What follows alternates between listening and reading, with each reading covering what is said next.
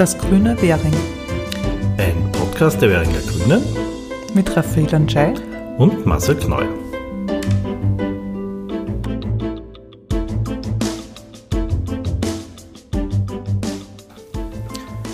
Herzlich willkommen bei einem neuen Spezialpodcast von den Währinger Grünen. Mein Name ist Marcel Kneuer. Heute bin ich alleine da, äh, das heißt äh, fragenderweise alleine da. Die Raffi ist entschuldigt. Und äh, wir haben heute erstmals nach 25 Folgen einen Gast, den wir eigentlich schon hätten länger haben können, unseren Bezirksvorsteher Stellvertreter, Bezirksvorsteherin Stellvertreter, so muss man korrekt sagen, Robert Zöchling. Herzlich willkommen. Danke für die Einladung. Ja, ähm, das ist irgendwie so ein, ähm, ein Job, wo, man, wo viele nicht wissen, was man da eigentlich tut. Und deswegen haben wir gedacht, wir versuchen mal im, im Gespräch zu erläutern und herauszubekommen, was du da eigentlich genau machst und was so deine Aufgaben sind. Ähm, und da fangen wir vielleicht gleich mal mit der Zeit an, weil Bezirksvorsteherin ist ja ein Fulltime-Job. Äh, ist Stellvertreter auch ein Fulltime-Job oder äh, macht man da nebenbei noch was oder ist das eigentlich nur ganz wenig und macht man nur was, wenn die Silvia sagt, jetzt brauche ich jemanden oder wie, wie tut sie da? Ja, also Bezirksvorsteherin, Stellvertreter ist kein Fulltime-Job, es ist auch keine Anstellung. Ähm, man kriegt eine Aufwandsentschädigung, die ist nicht uh, unbeträchtlich, aber man ist einfach nicht pensionsversichert. Von daher ähm, habe ich einen, wenn man so will, richtigen Job daneben. Also ich war ja lange Zeit in einem Architekturbüro und die letzten Jahre auch Partner. Jetzt habe ich so ein kleines Planungs- und äh, Beratungsbüro, eh im 18., wo ich als Selbstständiger mit zwei Mitarbeiterinnen äh, den Rest der Zeit verbringe. Äh, dieser, diese Tätigkeit als Stellvertreter ist ja ganz lustig, weil es wissen ja kaum Leute, dass es eigentlich zwei Stellvertreter gibt. Äh, es gibt immer einen von der stimmenstärksten Fraktion, das heißt auch die Grünen haben einen Stellvertreter. Wenn ich so draußen auftrete, die ersten Jahre, war das so, dass alle gedacht haben, ich bin quasi von der ÖVP, weil Stellvertreter, aber nein, es gibt immer dann einen ersten Stellvertreter, das bin ich, und einen zweiten Stellvertreter, der eigentlich auch keine Jobbeschreibung hat, für den gibt es eigentlich in der Stadtverfassung auch keine vorgesehenen Arbeiten. Ähm, du hast mich auch gefragt, wie wir es uns aufteilen. Genau, weil die Frage auch, du hast gesagt, von der Zeit her nebenbei das Büro, wie viel Zeit investierst du da in der Woche und was, wie teilt sich das, was machst du dann da? Ja, also ähm, nachdem wir ja wahnsinnig viele Projekte ähm, machen, weil ja die letzten Jahrzehnte wirklich wahnsinnig viel liegen geblieben ist, ähm, war es die erste Zeit so, dass ich, glaube ich, 30 Stunden als Stellvertreter und 30 Stunden in meinem ähm, normalen Beruf gearbeitet habe. Jetzt geht sich das nicht mehr aus, äh, energetisch. Jetzt wird es so 25, 25 sein, also immer noch relativ viel. Und ähm, das Silvia, Bezirksvorsteherin, äh, nutzt einfach meine Expertise, weil ich einfach seit 35 Jahren im Baubereich arbeite, habe ich nahezu alle Bauagenten, die irgendwie über meinen Tisch gehen, ähm, bin äh, Vorsitzender des Bezirksbauausschusses, ähm, kümmere mich um alle Flächenwidmungspläne, äh, alle strittigen Bauprojekte, alle Probleme, die es auf bestehenden Baustellen gibt oder in Problemhäusern. Ähm, es sind auch alle Straßenbauprojekte, die es gibt im Bezirk, wo ich irgendwie involviert bin, wo ich mich mit der Dienststelle, mit der M28, die die generale Planung macht, einfach Austausche, Zusammensätze, schauen, wie wir das lösen können, was unser Ansatz dazu ist. Und in dem Zusammenhang fallen natürlich auch alle, alle Baumfällungen im Bezirk, die teilweise mit dem Straßenrahmen zu tun haben oder die äh, mit Bauprojekten zu tun haben, wenn sie nicht auf irgendwelchen Bestandsgrundstücken auf, aufgrund ihres Alters, aufgrund ihres Zustandes wegkommen. Da haben wir in unseren Reihen äh, die Ute, unsere Landschaftsplanerin, die das mal sich anschaut aus fachlicher Sicht und dann kommt sie wieder zurück zu mir und ich mache diesen Akt dann soweit fertig oder stimme den ab mit den Dienststellen, mit den Antragstellern, Architekten, Bauwerbern, dass da ein, eine vernünftige Entscheidung am Ende herauskommt. Und einen dritten Bereich gibt es noch, damit wir mal alle deine Bereiche haben, oder? Bevor wir in die Details gehen. Genau. Dann gibt es noch die, die Kultur, die mich ja schon fast so lang beschäftigt wie äh, das Geschehen auf den Baustellen, weil ich, äh, ich weiß gar nicht mehr, wie lange äh, schon bildende Kunst sammle. Und irgendwann in den, äh, vor zehn Jahren, glaube ich, begonnen habe, weil sich die Künstler und Künstlerinnen im Bezirk untereinander nicht kennen, versucht habe, sie irgendwie zusammenzubringen, weil ich mir gedacht habe, äh, es passiert so wenig Sichtbares im Bezirk und das wäre doch irgendwie möglich, wenn man sich zusammentut, wenn man gemeinsam was macht, so wie es in der Schleifmühlgasse zum Beispiel ist, wo die gemeinsame Vernissagen machen, wenn wir das im 18. auch zustande bringen. Und da habe ich irgendwann ähm, bei einer meiner Touren durch den Bezirk auf der Suche nach Adressen, Leuten, die was machen, äh, den Rainer Neumüller kennengelernt und mit dem gemeinsam Art 18 gegründet und daraus ist eine kleine Bewegung und das Kunstfest Währing entstanden. Am Anfang war es nur noch nur der Artwalk, die offenen Ateliers im 18. Bezirk. Ja, und aus dem Grund hatte Silvia gemeint, ich möge mich auch um diesen mir wichtigen Bereich, mich um diesen mir wichtigen Bereich kümmern und ähm, bin für das Förderwesen im Bezirk zuständig. Wir haben im Bezirk, anders wie es in anderen Bezirken ist, keine Kulturkommission, weil ich finde, ähm, die Kultur und die Kunst ist sowas Wichtiges, das sollte irgendwie nicht parteipolitisch ähm, motiviert beurteilt werden. Und ich habe angeregt, dass von allen Fraktionen eine Person, die sich für diesen Bereich interessiert, in so eine Arbeitsgruppe kommt. Wir sitzen zusammen, auch von den Grünen ist nur eine Person und auch die Bezirksvorsteherin ist nicht dabei und wir reden uns das einfach aus und das, muss ich sagen, funktioniert sehr gut. Es ist sehr konsensual meistens und es muss sich niemand profilieren, sondern es geht einfach um die Sache und das finde ich sehr angenehm. Reden uns aus heißt, es kommen Anträge von Künstlerinnen und Künstlern rein und man entscheidet dann, ob sie Geld bekommen und wie viel Geld sie bekommen. Genau, wir schauen uns an, worum es da geht, was ist der Bezirksbezug, ist es realistisch, was da gefordert wird, ist es einfach äh, das, was, was ähm, ähm, den, den für, für uns nötigen Bezirksbezug hat ähm, ähm und es ist, es ist oft so, und ich kenne das ja von früher noch, man denkt sich immer, wenn man möglichst viel beantragt, dann kriegt man möglichst viel Geld oder dann streichen sie eher Drittel runter und das ist immer noch viel.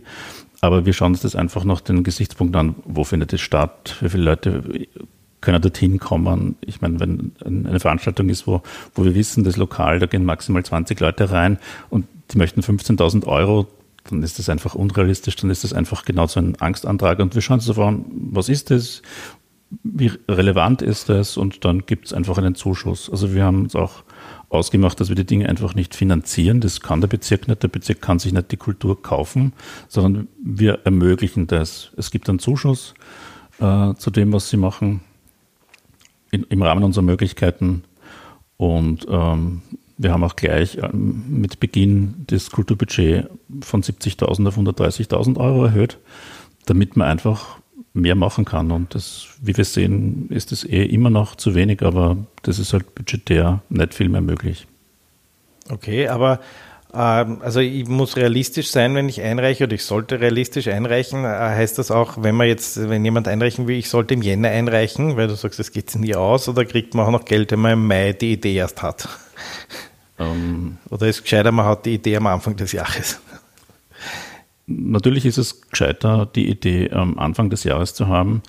Wir sind aber auch dazu übergegangen, dass wir uns das auch ein bisschen einteilen, ja. Dass wir nicht ähm, unrealistisch hohe Beträge schon am, am, Jahresanfang fördern und dann quasi ab Mai kein Geld mehr haben, sondern wir schauen, dass auch die, die natürlicherweise später drauf kommen, dass es einfach danach was braucht und dass sie da eine gute Idee haben, dass es für die auch noch ein Budget gibt, ja. Also Heuer ist es eine Sondersituation, weil viele Sachen einfach nicht stattfinden, einige Sachen zurückgekommen sind. Also heuer gibt es immer noch Budget für Projekte.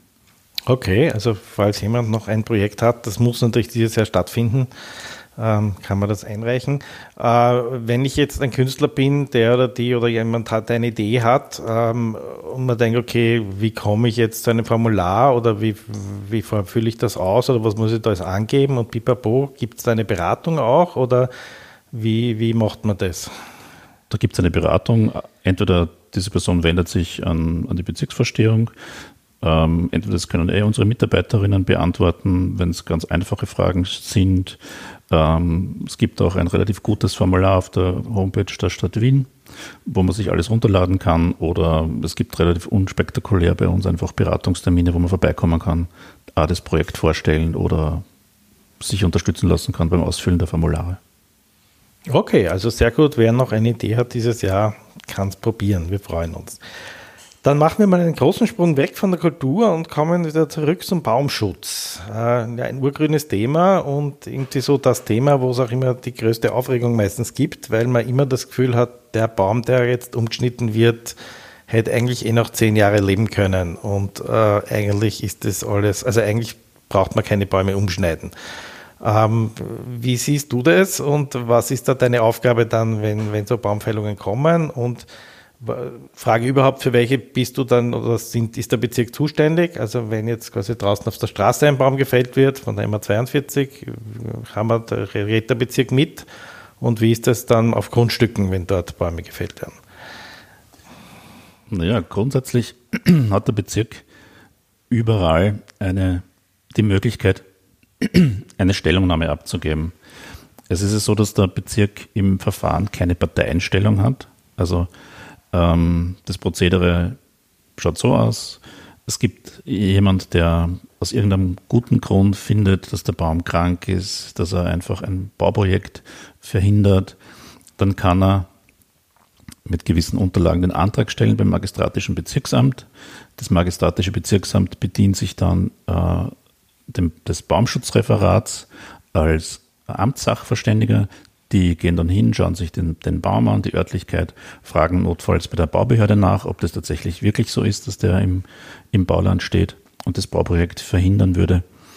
Und dann gibt es eine, eine fachliche Beurteilung der MA 42, die sagt, ob der Baum gesund ist, ob er krank ist, ähm, unter welchen Voraussetzungen er entfernt werden kann, legt auch fest, welche Anzahl von notwendigen Ersatzpflanzungen dafür fällig sind oder Ausgleichsabgaben und wo allenfalls die Ersatzstandorte sind.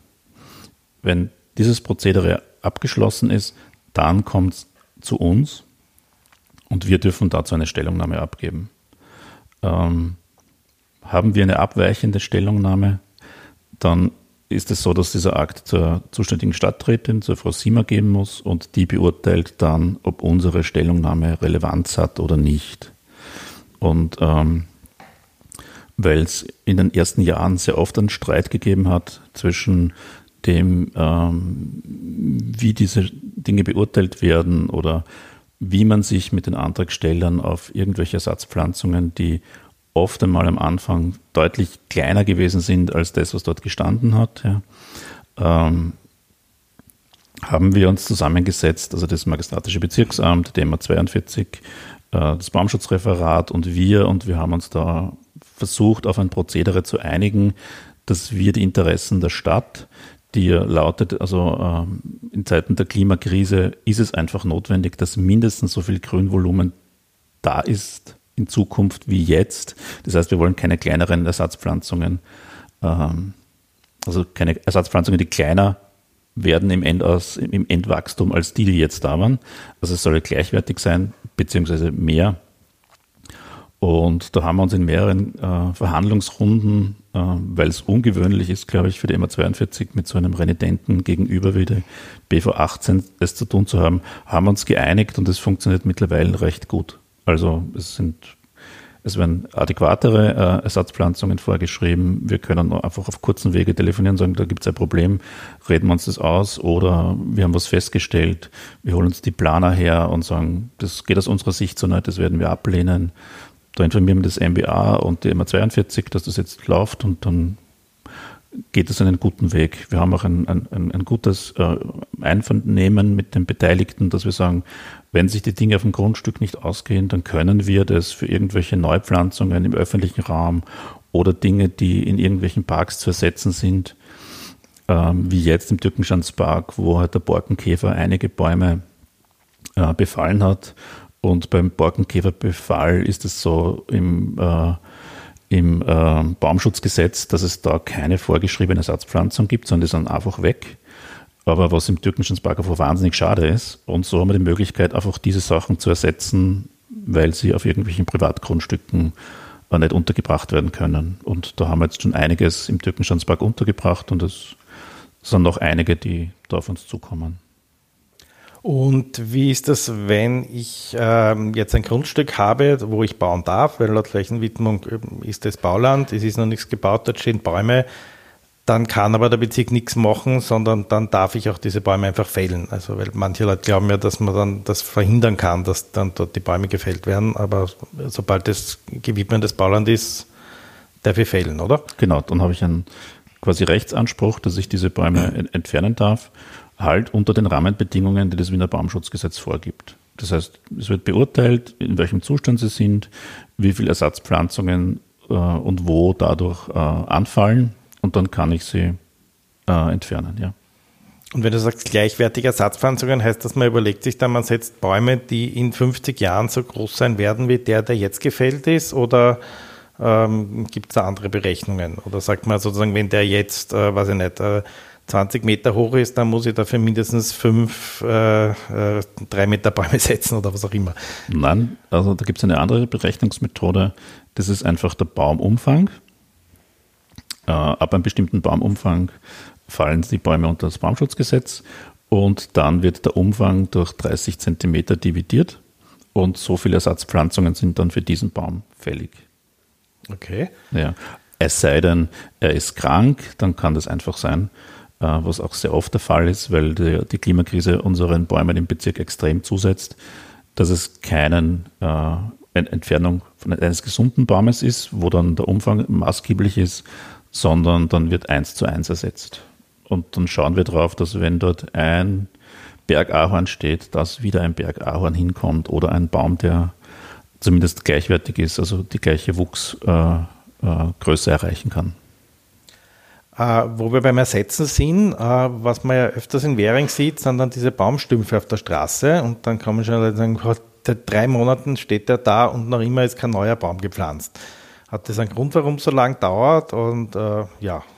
Ja, das hat mehrere Gründe, warum das manchmal so lange dauert. A, ein Grund kann sein, dass es einfach die Zeit ist, dass man einfach in der Zeit von, von Mai bis äh, Oktober keine Bäume setzt, keine neuen, weil in der heißen Jahreszeit die Bäume das einfach äh, stressmäßig äh, kaum überleben, die man aus der Baumschule holt. Diese Bäume müsste man schon langfristig vorbereiten auf diese äh, Extremsituation. Und das andere ist äh, eben diese, diese unfassbare Klimakrise, weil es so viele Bäume sind, äh, die in der Stadt äh, dem zum Opfer fallen, dass es teilweise kapazitätsmäßig und budgetär manchmal einfach nicht möglich ist. Also wir hatten ja bis vor ganz kurzer Zeit einen riesen Rückstand, was die Bäume im öffentlichen Raum betrifft, weil das Budget, Budget einfach nicht da war. Und da hat die Stadt ein Förderungsprogramm aufgelegt, damit man einfach das mit einem Gewaltakt aufholen kann. Und das haben wir jetzt schon gemacht. Und jetzt sind wir wieder quasi ähm, im Routinebetrieb, wo man das, was wegkommt, auch ersetzen können. Ja. Aber es gab bis vor kurzem einen Riesenrückstand. Ja. Äh, zweite Frage noch zu, zu den Bäumen. Ähm, wir pflanzen ja viele neue Bäume und dann habe ich letztes Mal hat mir jemand aus einem anderen Bezirk gefragt, was kostet das? Und ich habe dann gesagt, naja, also unsere Leute sagen immer so 20.000 bis 30.000 äh, Euro und die sind irgendwie umgefallen, wieso kostet ein Baum so viel Geld? Ja. Das frage ich jetzt dich auch nochmal. Warum kostet ein Baum, der, ist es so viel Geld und warum kostet er so viel Geld? Ja, äh, das ist eine, eine, eine Baumpflanzung in der Bestandsstadt ist einfach eine komplizierte Angelegenheit. Man hatte aber viele Jahre ähm, oder Jahrzehnte keinerlei Rücksicht genommen ähm, wo man irgendwelche Leitungen im Untergrund unterbringt. Also alles ist irgendwie dorthin gekommen, wo gerade Platz war. Und weil ja in, der, in Innerwähringen zum Beispiel ganz wenige Bäume im öffentlichen Raum stehen, hat man einfach alles genutzt. Jetzt dort einen Baum hinzusetzen, heißt, man muss sich den Untergrund anschauen. In der Regel liegt dort entweder Strom, Gas oder Wasser oder auch Kanal. Alle Dinge, ähm, wo die, die zuständigen Dienststellen sehr darauf schauen, dass da kein Baum drüber steht, einfach so, weil sie dann wissen, a, werden die Leitungen beschädigt, b, können sie ihre Leitungen nie mehr austauschen, weil den Baum wegzukriegen ist mit dem Wiener Baumschutzgesetz dann schwierig, also weigern sie sich. Das heißt, man muss, wenn dort Leitungen liegen, man muss relativ weit aufgraben, man muss die Leitung in dem Bereich mit so einer genannten Schutzverrohrung versehen. Das heißt, das ist ein, ein Überschubrohr, wo man die Leitung dann drunter rausziehen könnte im Fall einer Beschädigung und auch ähm, das Rohr selber schützt. Dann ähm, aufgrund der Klimakrise hat sich das herausgestellt, dass man nicht einfach ein Loch machen kann und der Baum wächst schon an, sondern er braucht einen wirklich guten Standort. Mittlerweile sind es, glaube ich, 12 Kubikmeter im Untergrund, die ein Baum braucht, äh, einen durchwurzelungsfähigen äh, Raum mit einer Tiefe mittlerweile, glaube ich, von 1,25 Meter. Also gerade so, dass man keine Bölzung braucht. Dann muss man äh, diese, diese Baumscheibe, weil ja immer noch äh, im Winter, auch wenn es wenig regnet und wenig schneit, man äh, Tausalz aufbringt. Das darf nicht in die Baumscheibe kommen, weil das die, die, die, die Bäume schädigt. Das heißt, immer 42 besteht darauf, dass die sogenannt hoch eingefasst sein, sind. Das heißt, die Einfassung der Baumscheibe muss drei Zentimeter höher sein als die aus der Gehsteig. Das muss man rundherum machen. Ähm, und was das natürlich dann auch bedeutet, ist, ähm, es wird ja das Niederschlagswasser immer ähm, in der Nähe des Randsteins geführt. Das heißt, dort staut sich das Wasser. Man muss auch in der Regel einen Kanalanschluss dort vorsehen, weil in der Ecke, wo die Baumscheibe den Gehsteig trifft, bleibt es unter Locken stehen. Und das in Summe kostet einfach eine Lawine. Ja. Der Baum selbst ist das Billigste an dem Ganzen. Ja. Also. Und wenn man, wenn man größere, größere äh, Ansammlungen von Bäumen, so wie in der Währinger Straße zum Beispiel, ähm, oder Johann Nepomuk Vogelplatz jetzt, dann besteht die MA 42 darauf, dass es dort eine Bewässerung gibt. Das heißt, dann gibt es einen Wasseranschluss, dann gibt es einen Wassermesserschacht, dann gibt es eine Verrohrung bis dorthin. Das heißt, da kommen dann eben diese 25.000 bis 35.000 Euro je nach Komplexität des Standortes zusammen. Okay, das heißt einfach, Bäume kosten leider dem Bezirk auch viel Geld. Genau. Aus dem Grund haben wir es jetzt in den letzten Jahren einfach trotz großer Anstrengungen nur geschafft, unter Anführungszeichen nur, ähm, acht, zwischen 80 und 100 ähm, neue Bäume in den dicht verbauten Bereichen unterzubringen. Aber immerhin, besser als vorher, weil da ist einmal jahrzehntelang kein einziger gekommen. Genau. Also das ist ja schon ein großer Fortschritt, äh, den wir gemacht haben. Genau. Gut, äh, kommen wir vielleicht von den Bäumen ein bisschen zu den Bauprojekten. Da haben wir auch nochmal mit, mit Bäumen zu tun. Es gibt ein Bauprojekt, das weiß ich, in der Hockeygasse, wo Bäume ein großes Thema waren und äh, wo wir und insbesondere halt du äh, sehr viele Bäume retten konntest. Äh, worum ging es da genau? Na, das war ein, ein Bauprojekt ähm, auf den sogenannten Grillgründen. So ist es mir, seit ich Bezirksrat in Währing bin, dass es seit 2001 einfach ein Begriff war. Das ist am Rande des Semmelweis-Areals. Das war, glaube ich, 2000. Rande muss man sagen, eigentlich so in der Mitte ein bisschen hineingeschnitten. Ne? Also ja, also ja, also es ist so an der Hockegasse unten, äh, genau hinter dem ehemaligen Schwesternheim an der Scheibenbergstraße, geht runter bis zur äh, Gersthoferstraße, so ein, ein schmales Grundstück. Ähm, da gab es schon in der, in der Vorperiode ein, ein Bauprojekt, äh, diese Atomgründe direkt am, am jetzigen äh, Gerda Lörner Park und dann war es eine Restfläche, wo man eigentlich gedacht hat, dass da nie wirklich was realisiert wird, aber siehe da, es ist verkauft worden und ein Investor, ein großer Investor, eh bekannt in Wien, haben dort ein, ein Projekt geplant. Weil es natürlich eine wunderbare Gegend ist, am Park, hinten das Semmelweis-Areal.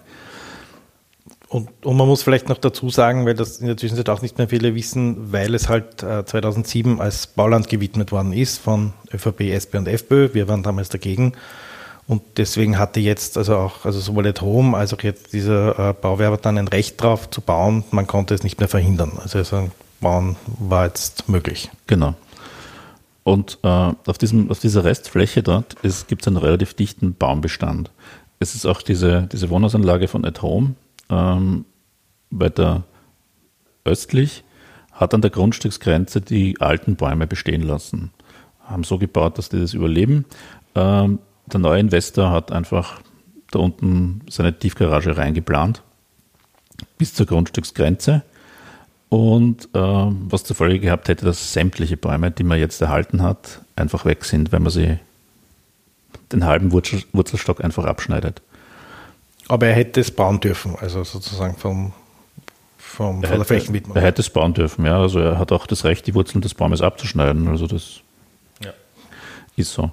Ähm, er hat dann weiter nach hinten die Garagenentlüftung einfach so nach hinten gezogen in der Verlängerung der Grundstücksgrenze, um sein eigenes Grundstück möglichst wenig zu belasten, ähm, was wieder einen ganzen Haufen an Bäumen äh, gekostet hätte. Ähm, wir haben mehrere kontroversielle ähm, Diskussionen geführt mit dem Bauträger und ähm, er hat irgendwann erkannt, dass wir nicht nur Gegner, sondern auch äh, vernünftige Menschen sind und ähm, ein berechtigtes Anliegen haben. Und er war dann wirklich bereit, umzuplanen.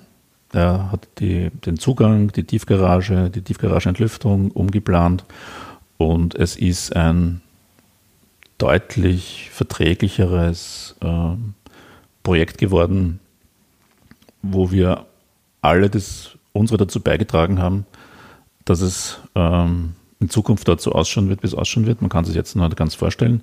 Aber es sind viele Bäume von denen, die dort stehen, einfach dadurch gerettet worden, dass wir gesagt haben, wir haben ein gemeinsames Interesse, einen gemeinsamen Bezirk. Es geht um die Lebensqualitäten, es geht um die Zukunft und es geht äh, darum, dass wir einfach die Klimakrise ernst nehmen.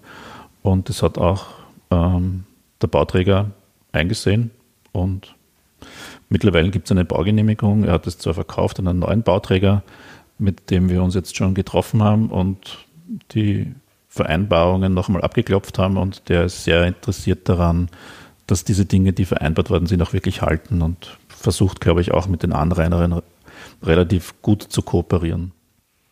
Also das ist so ein, also ein ganz konkretes Beispiel, würde ich mal sagen, wo wir als Grüne viel bewirken können und man es nach außen leider unter Anführungszeichen nicht sieht, weil weiß ja keiner, dass sie weg gewesen wären, die Bäume, wenn man nicht eingegriffen hätte in das Bauvorhaben.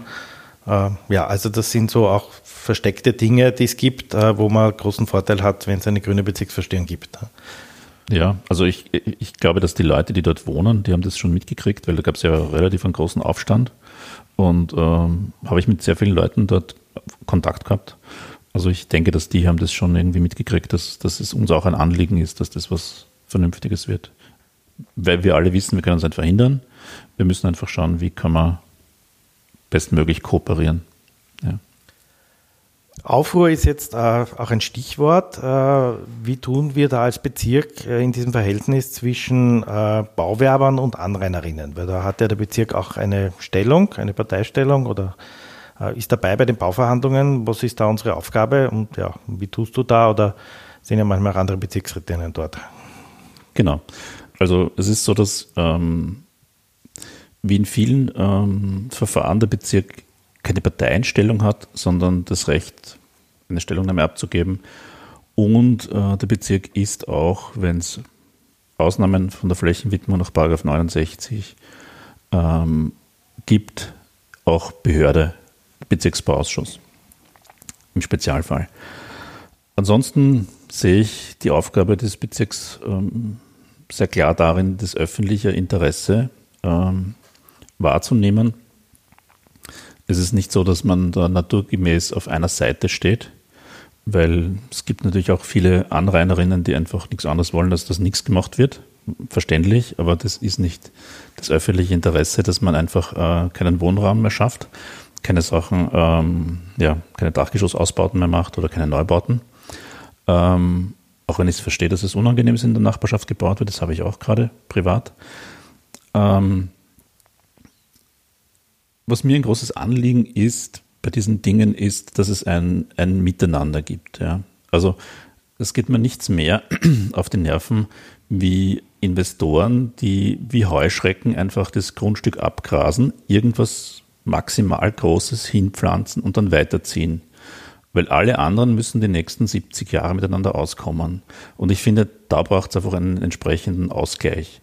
Und ich sehe, dass da die Behörde nicht immer dieses Interesse vertritt, weil sie ja im Verfahren wahnsinnig oft einfach mit dem Architekten, mit dem Bauwerber in Kontakt ist und sich da so eine gewisse Beziehung entwickelt, was ich verstehen kann. Und dann kommt die Bauverhandlung und dann kommen renitente Anrainer.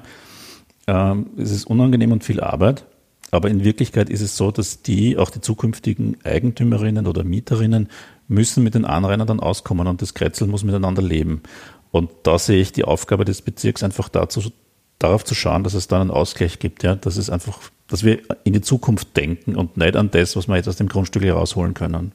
So sehe ich meine Aufgabe. Von daher bin ich äh, tendenziell auf der Seite der, äh, der Anrainerinnen, auch wenn ich ihre Anliegen nicht immer teile, aber von der Intention, dass es da ein, ein, ein, um, ein Gemein, um eine Gemeinschaft gibt, geht in Zukunft, das teile ich sehr. Ja. Und es gibt auch wirklich einige Investoren und, und Planer, die das auch so sehen. Ja, es ist nicht so, dass das einfach per se die Bösen sind. Ja, die haben natürlich eine Aufgabe äh, gestellt vom, vom äh, Auftraggeber, dass der natürlich äh, Kohle machen will, aber manche sehen auch, dass man da irgendwie schauen muss, ja, wie, wie passt das rein, wie, wie funktioniert das miteinander und nicht nur, dass sich einer daran bereichert. Ja, dann gehen wir noch einmal vom Hochbau ein bisschen in den ja, Tiefbau. Äh, ein, ein, Blick zu einer Straßenbaustelle, äh, ja, Nepomuk Vogelplatz. Ähm, was, was hast du da so als deine Aufgabe gesehen und was, was tust du da? Also, der Johann Nepomuk Vogelplatz ist irgendwie eine, eine, eine, eine schöne Geschichte, finde ich. Äh, beschäftigt uns ja, oder mich als Grüner auch schon sehr lange, seit damals irgendwann ähm, die Tiefgarage, quasi, die der Kollege Homole wollte, nichts geworden ist und er fast ein bisschen aus Trotz einfach in die Mitte des Häusl reingestellt hat. Seitdem funktioniert der Platz ja eigentlich nicht und es war ja kein, kein, äh, kein Interesse erkennbar seitens der damaligen Bezirkspolitik, dass da irgendwie äh, Gedanken, Geld investiert wird. Wir haben ja mit, mit dem, dass wir dort angefangen haben als Bezirksverstehung, äh, uns alle Märkte angeschaut und, und festgestellt, dass dort einfach ein Problem besteht. Wir haben ähm, die Gebietsbetreuung, die auch so ein Schattendasein beim Homole geführt hat, äh, reingeholt und die waren hoch motiviert, mit uns da gemeinsam an einer Idee zu arbeiten, einmal zu schauen, was braucht es überhaupt, ähm, zu den Leuten zu gehen, ähm, Ideen abzuholen. Äh, und daraus hat sich, hat sich mit den ganz vielen Ideen, ähm, die es gegeben hat, für mich die Frage gestellt, ja, wie gehen wir das an? Es ist ein Riesenprojekt, es ist ein, ein Riesenbedarf hat, das HEMA einfach nicht. Und wenn wir nur irgendwie an irgendwelchen Ecken anfangen, dann kann das sein, dass das nicht in ein Gesamtbild reinpasst. Und dann habe ich sehr darauf gedrängt, dass man sich das anschaut und sagt, wir brauchen sowas wie einen Masterplan. Wie soll es im Endausbau ausschauen? Und ein Masterplan, wo wir am besten nach Maßgabe des Budgets einzelne Stücke rausmachen, rausnehmen können, realisieren und am Ende ist es dann ein Ganzes. Ja. Und das haben wir dann tatsächlich umgesetzt. Es hat sowas wie einen, einen, einen Masterplan gegeben. Und ähm, kann mich gar nicht mehr erinnern, wie genau sich das ergeben hat, dass wir die Möglichkeit gekriegt haben, diesen Masterplan als Ganzes umzusetzen. Ja. So mit der EU-Förderung, mit der Unterstützung ähm, von zwei Stadträtinnen und äh, im Förderung der Stadt lässt sich das jetzt einfach wirklich realisieren. Aber das war ein Projekt, das geht seit 2016, wo wir einfach dahinter waren und schauen, wie kann man, was braucht, damit dieser Platz, damit dieser Markt funktioniert. Ähm, und das, glaube ich, bildet das jetzige Projekt einfach sehr gut ab. Ja. Und wenn man jetzt äh, bei den jetzigen Bauarbeiten ist, das, äh, vergibt man dann sozusagen, sagt man, okay, das ist das Projekt als die Baufirma und jetzt hofft man dann, dass es am 5. September alles eröffnet werden ist, also wird, oder hast du dazwischen jetzt auch noch was mit der Baustelle zu tun? Mm, also wir haben einfach ständig mit der Baustelle zu tun. Also die Baustelle beschäftigt uns, ähm, würde ich sagen, ähm, zehn Stunden in der Woche. Okay. ähm, und wir sind ja auch bei der wöchentlichen Baubesprechung dabei, bei allen Planungsbesprechungen, äh, Planungsänderungen, dazwischen Abstimmungen, weil es immer irgendwie Missverständnisse, Probleme gibt. Äh, warum ist das nicht passiert? Warum komme ich in meine Einfahrt jetzt nicht rein? Warum sind jetzt die falschen Steine? Äh, warum kriege ich jetzt meinen Tisch dort nicht hin? Ähm, warum ist jetzt dieses Gitter da und nicht das andere Gitter? Wie kann ich äh, in diese Sackgasse jetzt reinfahren? Also das beschäftigt uns, ähm, würde ich sagen, relativ äh, ausführlich. Aber das hat auch den Vorteil, ähm, dass alle sehen, dass alle, selbst wir, an, einer, an einem guten Projekt interessiert sind und es funktioniert wirklich klaglos. Also die Dienst, die Magistratsabteilungen, die Dienststellen, die ausführenden Firmen arbeiten wirklich vorbildlich zusammen und das ist wirklich angenehm, zu den Baubesprechungen zu gehen, weil es ein Miteinander gibt. Ja. Und ähm, es gibt einen Bauzeitplan, den gab es schon, glaube ich, im, im, im äh, kurz nach dem Winter und der wird immer noch minutiös eingehalten. Also der Öffnungstermin steht immer noch und es gibt keinen Anlass anzunehmen, dass der nicht hält. Du hast jetzt immer sehr vorne im Wir gesagt, aber in, in, Wirklichkeit hast es du, oder? Also sozusagen, du bist bei den Baubesprechungen dabei und das ist, das ist dann deine Aufgabe, ne? Ja, also, ja. Es gibt also, keine Mitarbeiter, an die man das delegieren nein. kann. Also mit, mit, mit Wir meine ich dann auch immer ähm, meine Bezirksvorsteherin Silvia und ich, also weil wir uns einfach ganz eng abstimmen ja, und über alles informieren. Das ist so. Aber letztendlich ist deine Aufgabe dann, das vor Ort zu kommunizieren. Ja. Genau. Äh, vielleicht ein, ein Projekt noch dort zur Erläuterung, das sogenannte Schwammstadtprinzip taucht immer wieder auf. Was äh, ist da gemacht worden? Ja, das Schwammstadtprinzip, das ist ein, ein neues Prinzip, das ist hier, glaube ich, zum zweiten Mal in Wien eingebaut worden. Ähm, es geht darum, dass man für die Bäume in der Stadt einfach einen, einen unterirdischen Speicher schafft, der das Wasser, das vom Himmel kommt, ähm, das von äh, Wasserspielen, was auch immer kommt, äh, gereinigt in den Untergrund einbringt, nicht in den Kanal ableitet und die Bäume so einfach versorgt. Das war ja jetzt schon am vorigen Platz einfach das Problem, dass die Bäume dort einfach verdurstet sind. Ähm, und da hat man sich ein, System überlegt, wo man einfach einen Großschotterkoffer, äh, einen relativ mächtigen, einbringt, ähm, wo jetzt, was auch ein, ein, ein, langer Kampf war, weil ja es gibt ja wahnsinnig viele Vorschriften ähm, und wahnsinnig viele Dienststellen, die zusammenarbeiten müssen und es gibt den Winterdienst und was auch immer. Ähm, es wird dann gesalzen und nicht gesalzen und wie trennt man dieses Wasser? Jetzt haben wir uns darauf geeinigt, dass im Inneren des Platzes nicht gesalzen wird, dass es eine Fläche ist, dass dort quasi nur unter Anführungszeichen sauberes Regenwasser kommt. Auch das, das von den Dächern der Marktstände kommt. Und wir können alles, alles für die Bäume zur Verfügung stellen. Es gibt in der Mitte dieses große Rigol, das man sieht, diese Einlaufrinne. Das entwässert in äh, ein paar Kammern, wo Schwebstoffe, Sand abgesetzt wird und nur das reine Wasser in die Schwammstadt eingeleitet wird. Die Schwammstadt hat auch, damit es nicht übergeht und damit sie im See stehen, hat es auch Abläufe, wo es dann wieder in den Kanal abgeleitet wird, wenn es wirklich einmal zu viel geben sollte. Das heißt, die Schwammstadt ist eigentlich die Schotterstadt unten oder dieses Schotterbecken, das es da gibt. Genau, das ist ein, das ist äh, von der von der BOKU, ähm, glaube ich, äh, erarbeitetes Prinzip und äh, ausprobiert, welche Stoffe, welche Sande, welche Grobschottersteine zusammen äh, wirken müssen, damit es einen Schwamm ergibt ja, und damit das Wasser gehalten wird. Ja. Und da saugen sich die Bäume dann quasi wieder das Wasser genau. raus, das sie brauchen. Und das ist aber kein, kein Becken, wo, wo drunter eine Folie ist. Es ist nicht so, dass es im, im, im, im unterirdischen ja, See steht, sondern das ist einfach ein, wie, wie ein, ein Schwamm, der in der Abwasch liegt. So da steht das Wasser drinnen, ja. Und damit wird man hoffentlich auch nicht gießen müssen extra, sondern genau. die werden sich das von dort ja. holen. Und dort gibt es ja, äh, jetzt am Platz gibt es ja ein, ein, ein, Wasserspiel im Sommer, mhm.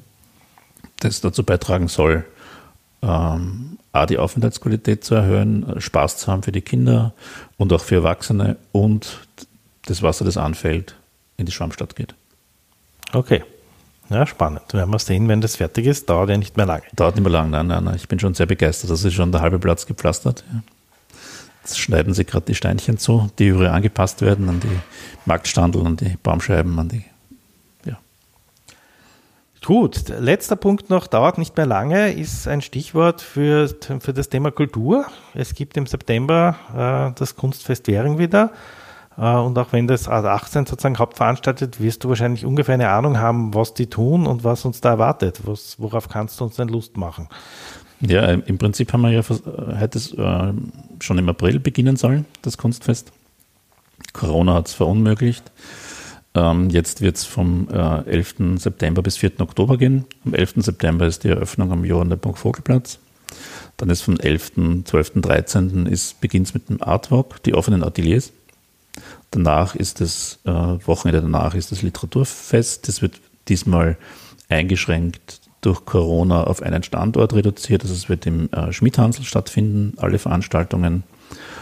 Ähm, was sehr spannend sein könnte, äh, oder könnte bestimmt wird, ist das Theaterfest, weil wir äh, wahrscheinlich die Möglichkeit haben, das in der Semmelweis Klinik zu machen. Aha. Das heißt, wir dürfen alle Voraussicht nach einen Pavillon bespielen. Die genauen Modalitäten äh, mit Corona und wie kann man das regeln im öffentlichen Raum, in den einzelnen Räumen, müssen wir uns noch ähm, ausmachen, aber es sieht gut aus, dass wir das machen können. Und äh, am Ende, am 3. 4. Oktober, ist dann das Musikfest, wieder kuratiert von Friedel Preisel. Das wird an all den Spielstätten, die wir jetzt schon kennen, also Schmidt-Hansel, Zuckerkringel, Kaffee Mokka, Kaffee Stadtbahn stattfinden. Ja, sehr spannend. Also äh, dich an den Wochenenden im September nichts vornehmen hast. Das, ne? Genau. Wenn man da dabei sein will, aber Corona-mäßig wird es halt ein bisschen beschränkt sein, zumindest was drinnen ist. Also muss so man halt schauen, es, ja. wo, man, wo man Platz findet. Ja, zum Abschluss noch, äh, du warst jetzt fünf Jahre lang, beziehungsweise der Stellvertreter. Was ist denn so deine Motivation, warum es wichtig ist, dass wir das jetzt die nächsten fünf Jahre wieder weitermachen? Was sind so die Dinge, wo du sagst, puh, das haben wir jetzt noch nicht geschafft oder das wird jetzt in den nächsten Jahren kommen? Äh, was sind da so Themen, die dir einfallen? Na, du sagst, da braucht es auch die Grünen dafür, nämlich. Ja. Also eine große Motivation ist einfach auch das, was ich jetzt in den letzten, im letzten Jahr erlebt habe, diese, diese Behinderung und dieser, diese Lust am Stillstand, den die ÖVP und SPÖ an den Tag legen, indem sie einfach das Kassoverplatzel verhindert haben, den 42a verhindert haben. Und alles, was irgendwie Veränderung ist, irgendwie als, als, als schlecht und bedrohlich hinstellen. Ähm, und das andere ist, was es einfach noch an so Rückständen gibt. Ich meine, wenn man sich den Aumannplatz anschaut, das ist einfach ein, leider ein Unort, ein, ein zweispuriger Kreisverkehr, wo es in jede Relation einfach Behinderungen für Leute, die zu Fuß gehen, für ältere Menschen, für äh, Kinder gibt. Ja. Wie oft bei uns aufgeschlagen ist, dass man bei der Türkenschanzstraße einfach nicht drüber kommt und dass es einfach so gefährlich ist. Und alle Beteiligten äh, haben gute Gründe, warum man dort nichts machen kann. Ähm, das ist etwas, wo man einfach hingreifen muss und da braucht es eine große Lösung und das könnte das nächste EU-Projekt sein, äh, dass man sagt, da muss einfach was geschehen, weil das ist so ein, ein, ein zentraler, ein eigentlich schöner Ort, ja, und den kann man wirklich anders lösen, dass alle Verkehrsteilnehmer eine, es nachher besser haben wie, wie jetzt. Jetzt ist es einfach eine Rennstrecke, die Ginzgasse rauf und eine Rennstrecke die Währinger Straße runter. Und ja, es ist einfach nicht notwendig. Ja. Gibt es noch andere Sachen oder sagst du mal, das ist so Na, das, ist wichtig. Äh, es gibt die Dinge, die einfach aufgeschoben sind. Ich meine, das ist Gasthofer Platz, es gibt ein wunderbares Projekt. ähm, es ist die Agenda-Gruppe, die daran gearbeitet hat, ist einfach großartig vorbereitet und es wäre einfach jammerschade, wenn das in einer Schublade verschwindet, weil das tut dem Ort, das tut dem Markt, das tut der Gasthof einfach gut. Äh, die Geschichte, eine Lösung wie ein 42a, das wäre auch wunderbar. Ähm, was, was auch ein, ein, ein Wahnsinnsthema sein wird, ist die U5. Mal schauen, ob das in der nächsten Periode schon soweit ist, dass die kommt. Ähm, die ähm, die generalisierte Planung ist ja mehr oder weniger abgeschlossen mit den Stationen. Da haben wir uns ja eh massiv auch eingebracht. Und ich glaube, das kann für den Bezirk auch noch einen, einen wirklich großen Impuls geben, wenn es dann im Bereich des, ähm, der jetzigen U6-Station Michelbeuern auch die U5 gibt und das, die Stationslage sogar am 18. sein wird. Ähm, ja, die Gasthofer Straße, eine Radverbindung raus nach Bötzlensdorf, ist einfach so wie sich der Radverkehr in den letzten fünf Jahren im 18. entwickelt, einfach eine Notwendigkeit. da muss man einfach drüber nachdenken, wie man diese, äh, den Schutz des Grünraums, ähm, öffentlicher Verkehr, äh, Individualverkehr und Radwege einfach zusammendenken kann. Ja. Und ich meine, ich habe da jetzt ein Projekt äh, verfolgt. Es gab ja jahrelang diesen, diesen, dieses Projekt, ich glaube, der, der, Plan ist aus 2004, Ausbau der Karl-Weiß-Gasse. Es hat sich einfach niemand drüber getraut. Natürlich ist es einfach so für die Leute, die dort wohnen, eine Veränderung. Aber jetzt gibt es. Also heuer, Ende des Jahres, ist sie fertig. Ja? Und dann kann man einfach von der Felix-Dahn-Straße zum Hohe Warteweg und runter zur Straßenbahn in der Gasthoferstraße. Das war jahrzehntelang nicht möglich. Es braucht einfach mutige Politik. Ja, und die wollen wir auch noch in den nächsten fünf Jahren und darüber hinaus machen in Währing. Und dazu müssen wir die Bezirksvorsteher stellen, dazu müssen wir stärkste Partei sein und bitten euch um eure Unterstützung. Äh, es geht immer stärker in den Intensivwahlkampf. Äh, ja, sag mal vielen Dank, Robert. Gerne. Hat mich gefreut, hat länger gedauert, als ich mir gedacht habe. Ja, es, du hast auch viel zu erzählen und ich habe bei manchen Dingen da gar nicht mehr nachgefragt, weil ich glaube, wir hätten noch viel mehr machen können. Ich glaube, wir werden dann äh, eine zweite Runde mal machen nächstes Jahr, um die anderen Themen aufzuarbeiten. Aber wie gesagt, um diese zweite Runde zu machen, äh, braucht es die grüne Bezirksverstehung und äh, braucht es auch viele Leute, die uns nicht nur wählen, sondern auch im Wahlkampf unterstützen bitte äh, sich bei uns melden. Wir haben unsere E-Mail-Adresse, wir haben unsere Telefonnummer. Wer uns unterstützen will jetzt im Wahlkampf, bitte, äh, wir brauchen Leute und man kann natürlich auch, ohne uns zu kontaktieren, uns unterstützen, indem man unsere Facebook-Posting teilt, indem man unsere Instagram-Posting liked, indem man Leuten sagt, wie toll das alles ist, was da passiert ist in den letzten fünf Jahren. Da haben wir jetzt vom Robert ja vieles gehört, was man weitererzählen kann. Ja, und dann äh, die Leute motiviert, am 11. Oktober hinzugehen und wieder grün zu in Währing. Vielen Dank.